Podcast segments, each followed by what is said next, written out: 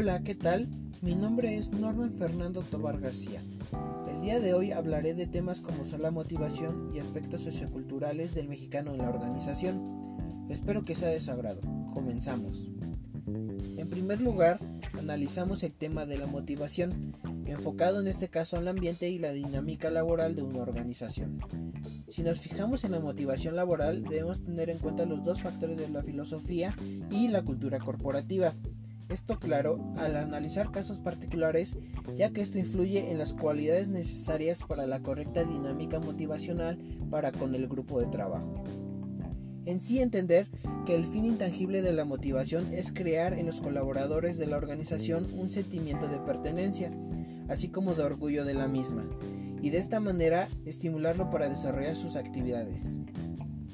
Lo importante para la organización desde un punto de vista objetivo es el cumplimiento de metas y el correcto desempeño de las labores en conjunto. Pero considerando a la organización como una entidad humana y no únicamente económica, este objetivo principal no podrá ser alcanzado sin antes influir en los grupos de trabajo para que estos logren al mismo tiempo satisfacer sus necesidades personales. Consideremos finalmente que estas labores son responsabilidad de los implicados en las actividades de dirección, ya que estos deben ir en favor y desarrollarse a la par que el resto de las operaciones y tareas de la organización. Analizando lo anterior, podemos pasar a analizar y explicar algunas de las teorías de la motivación. La primera teoría de la que hablaré es la jerarquía de necesidades de Abraham Maslow. Esta teoría se basa en la idea de que las necesidades en los seres humanos están divididas en cinco categorías. Se describe a menudo como una pirámide que consta de cinco niveles. Los cuatro primeros niveles pueden ser agrupados como necesidades primordiales. A nivel superior lo denominó de autorrealización o motivación de crecimiento. La idea básica de esta jerarquía es que las necesidades más altas ocupan nuestra atención solo cuando se han satisfecho las necesidades inferiores de la pirámide. Como primer punto de las necesidades básicas. Son necesidades fisiológicas basadas para mantener la salud. Dentro de estas, las más evidentes son las necesidades de respirar, de beber agua y alimentarse. La necesidad de mantener el equilibrio de pH y la temperatura corporal necesidad de dormir y descansar y eliminar los desechos, necesidad de evitar el dolor y tener relaciones sexuales. Como segundo punto, las necesidades de seguridad y protección. Estas surgen cuando las necesidades fisiológicas se mantienen compensadas. Son, las necesidades de sentirse seguro y protegido incluso desarrollar ciertos límites en cuanto al, orden.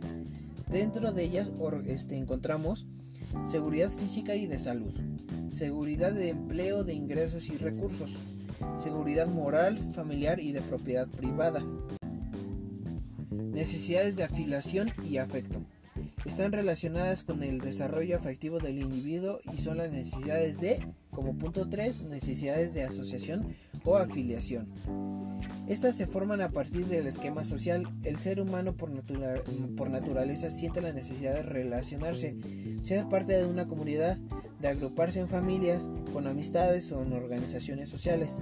Entre estas se encuentran la amistad, el compañerismo, el afecto y el amor. Como punto 4, las necesidades de estima o reconocimiento. Maslow describió dos tipos de necesidades de estima, una alta y otra baja. La estima alta concierne a la necesidad de respecto a uno mismo e incluye sentimientos tales como confianza, competencia, maestría, logros, independencia y libertad. La estima baja concierne el respecto de las demás personas, la necesidad de atención, aprecio, reconocimiento, reputación, estatus, dignidad, fama, gloria e incluso el dominio. El tener satisfecha esta necesidad apoya el sentido de vida y la, valoración como individuo y profesional, que eh, tranquilamente puede escalonar y avanzar hacia la necesidad de autorrealización. La necesidad de autoestima es la necesidad del equilibrio en el ser humano, dado que se constituye en el pilar fundamental para que el individuo se convierta en el hombre de éxito que siempre ha soñado o en, un hombre abocado hacia el fracaso, el cual no puede lograr nada por sus propios medios. Autorrealización. Este último nivel es algo diferente y Maslow utilizó varios términos para denominarlo. Motivación de crecimiento, necesidades de ser y autorrealización.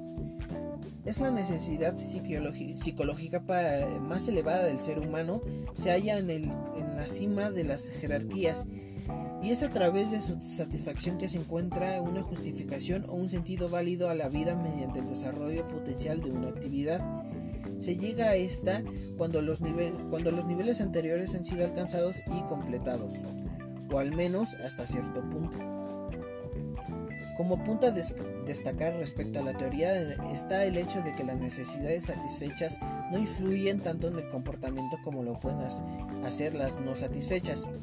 Además, el hecho de que muchos individuos no desarrollan las necesidades de autorrealización, las contenidas en la parte más alta de la pirámide, ya que estas son, son cuestión de la construcción individual y no una cualidad innata. Modelo de Clay Alderfer. Esta teoría creada por Clay Alderfer especifica tres categorías de necesidades. Necesidades de existencia. Implican deseos de bienestar y material y físicas. Necesidades de relación, que implican deseos por establecer y mantener vínculos interpersonales con otras personas.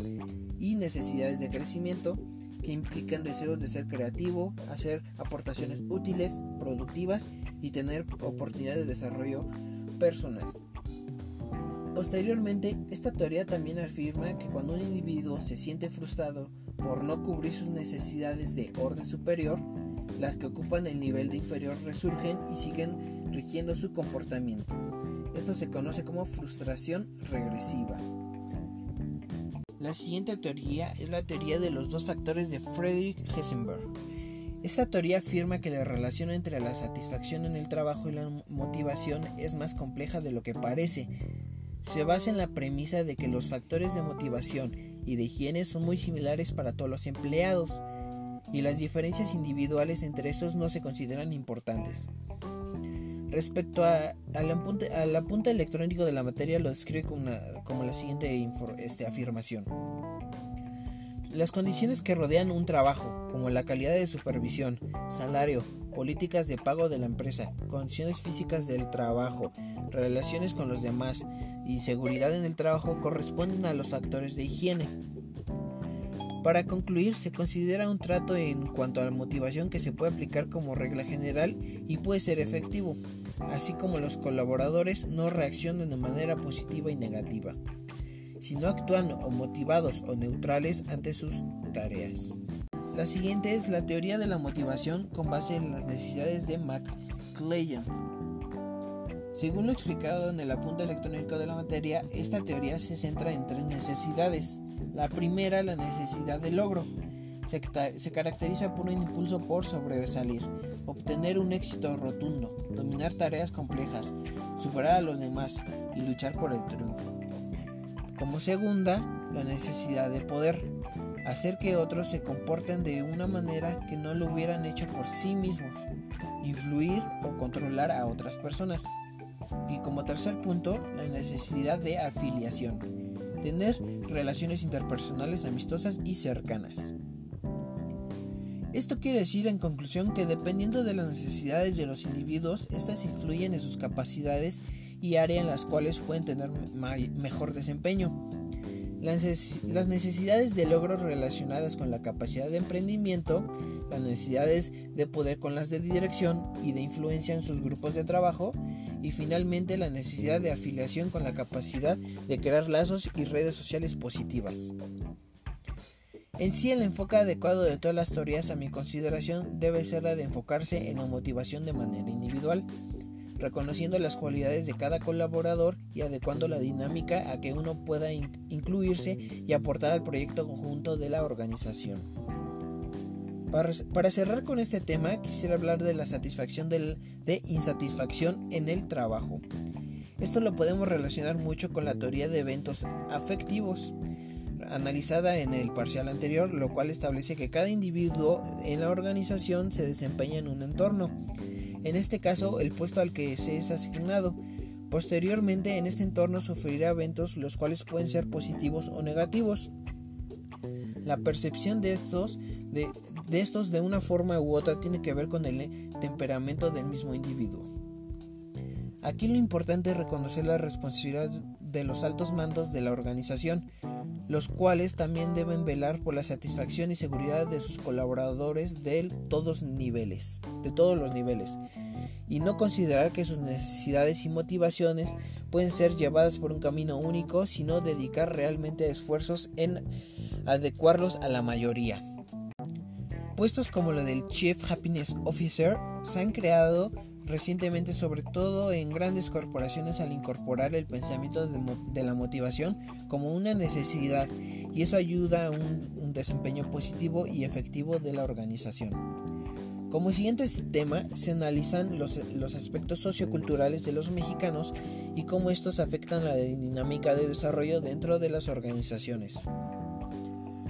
Voy a comenzar mencionando lo que se dice, como dicen en el apunte electrónico, en primera instancia a este sobre el tema. Y que esta hace mención sobre lo que dice Rogelio Díaz Guerrero acerca de la, acerca de la existencia de ocho tipos de mexicanos prototipo, de los cuales algunos casos son más comunes que otros, en específico cuatro. Como, como primero, el mexicano pasivo y obediente, que considerando las características de obediencia y orden tienen capacidad profesional pero difícilmente cumplen roles muy altos jerárquicamente en la organización. Como punto 2, el reverde activamente, que en este caso por sus características en cuanto a personalidad desafiante y retadora parece mantenerse en una delgada línea entre una actitud activa y propia de un liderazgo activo y una actividad extremista o una violenta y explosiva. El tipo mexicano, como punto número 3, perdón, el tipo mexicano como control interno activo, este se afirma ser el tipo menos común de personalidad entre los mexicanos, actitud con pocos rasgos nocivos y sobre todo grandes virtudes del resto de personalidades, capaz de asumir puestos de, mando fácilmente. Como punto 4, el tipo de mexicano de control externo positivo siendo este el que crece en un entorno familiar más nocivo, tienden a tener las actitudes más negativas entre el resto de personalidades. No se habla acerca de sus capacidades laborales. Posteriormente se hace referencia a los rasgos culturales de los mexicanos, haciendo su comparación con ciertos rasgos de la cultura norteamericana, que a mi consideración es de las que más influencia ha tenido en varios aspectos de la vida cotidiana de muchos mexicanos. Considero personalmente que la cultura laboral también se ha ido adoptando hasta cierto punto en ambientes corporativos, sobre todo este, aunando a las cuestiones como los tratados comerciales con América del Norte, los cuales también han implicado regulaciones en cuanto al manejo de las organizaciones, tanto en materia económico como, como de trato de personal, al personal. El tema también de las tribus urbanas y como el de la existencia de las mismas crea una pauta dentro de la sociedad mexicana normalizando ciertos patrones de conducta al menos destinada a espacios específicos, las cuales si bien satisfacen una necesidad social de pertenencia, también pueden llevar al individuo a prácticas dañinas en, el, en lo individual por la naturaleza de las mismas tanto en acciones como tribus o grupos.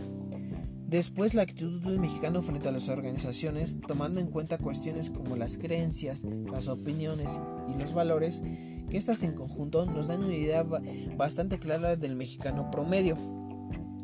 Una actitud formada en los valores familiares y conciliadores, que si bien no tienen un instinto natural del liderazgo, existe dentro de su capacidad de aceptar opiniones diferentes, la bondad más presente que otras actitudes, a su vez que se enfocan más en la libertad, la religión, la patria y la familia como pilares fundamentales de su entorno. Finalmente, se habla de las diferencias individuales entre empleados, llevando por dos puntos específicos, la mujer trabajadora y la inclusión de adultos mayores, discapacitados, grupos especiales al campo laboral. En primer lugar, se reconoce el papel que, eh, que mala pero inherentemente se le atribuye a la mujer en edad laboral con frecuencia y que este si bien está tiene la libertad de desempeñarse en el campo en un campo laboral, se espera que es que ésta cumpla con las labores del hogar y que se destine su tiempo a, que crianza, a la crianza de los hijos una vez que los tenga. Ahora bien, el reconocer esta situación como parte importante del comportamiento en las dinámicas laborales dentro de las organizaciones nos hace dar cuenta que, como el resto de las situaciones, tiene una raíz y al mismo tiempo tiene un cambio. Que, si bien dentro de las sociedades se está dando de una manera escalonada, dentro de las mismas organizaciones se debe marcar pauta en favor de generar este cambio de valores, ayudando así la extensión y fomento de estos principios. Eso respecto al papel de la mujer dentro del entorno laboral actual, de forma personal, puedo decir se equipará absolutamente al menos por la parte individual, y claro, respetando lo que ya antes dicho de las capacidades de cada individuo determinadas laboralmente, la cual no se ve afectada por su género.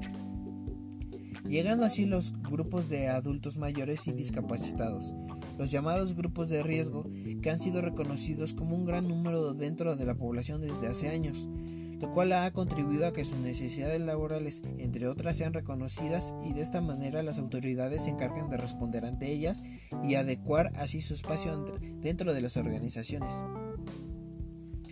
Y eso sería todo lo que se tenga que hablar sobre la motivación y todo el comportamiento dentro de, de lo que pasa dentro de las empresas o organizaciones. Espero que les guste, que sea de su agrado y nos vemos en la próxima. Thank you.